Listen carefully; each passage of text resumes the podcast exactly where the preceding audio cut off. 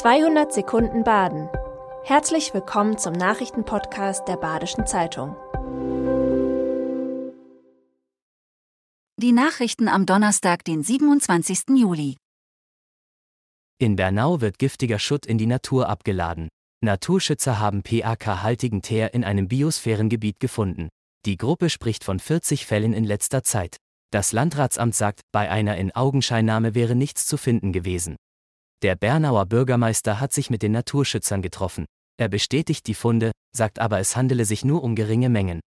Der Stoff PAK wurde vom Bundesumweltamt als krebserregend eingestuft. Zudem vergiftet er Erde und Wasser. PAK-haltiger Teer ist bis 1980 zum Straßenbau eingesetzt worden.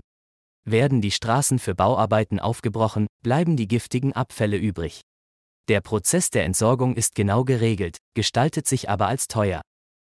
Megastaus haben sich am Montag und Dienstagabend in Freiburg gebildet. Verursacht wurden sie durch den Feierabendverkehr, das laufende Zeltmusikfestival und mehrere neue Baustellen auf der B31. Das Rathaus hatte die Bauarbeiten seit dem 17. Juli angekündigt.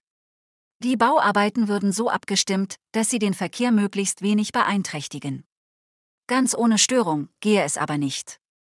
Die Stadt ist zuversichtlich, dass es in den nächsten Tagen zu weniger Beeinträchtigungen kommt.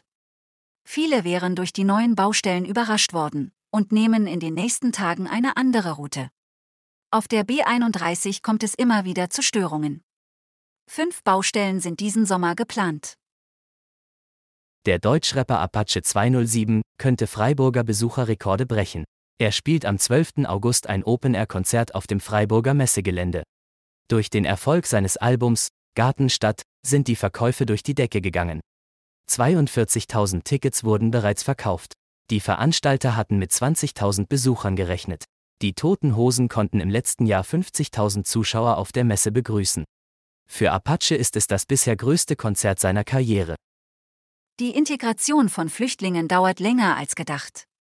Die meisten der Menschen zeigen Arbeitsbereitschaft, scheitern aber an bürokratischen Formalien, wie der Anerkennung ihres Berufsabschlusses. Dadurch sind sie weiterhin an Hilfeleistungen gebunden. Zudem seien weniger Geflüchtete gut ausgebildet als angenommen, sagt Michael Rimkus, der stellvertretende Leiter des Jobcenter in Lörrach. Sprachbarrieren erschweren die Situation der Menschen zusätzlich. Rimkus wünscht sich mehr pragmatische Ansätze, niedrigschwellige Angebote und die Vereinfachung und Beschleunigung von Verfahren. Die Weltelite der Skispringer trainiert wieder in Hinterzarten. Weltmeister und Olympiagewinner geben sich an der Rothausschanze die Klinke in die Hand. Bundestrainer Stefan Horngacher bereitet die Athleten schon auf den Weltcup im kommenden Jahr vor. Im Fokus liegt auch die Vierschanzentournee in der kommenden Saison. Hier sollen die verpassten Chancen des letzten Jahres wiedergutgemacht werden. Im kommenden Jahr soll es außerdem einige Änderungen im Reglement geben.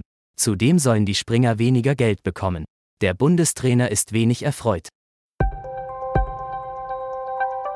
Das war 200 Sekunden Baden. Immer montags bis freitags ab 6.30 Uhr. Aktuelle Nachrichten rund um die Uhr gibt's auf der Website der Badischen Zeitung badische-zeitung.de.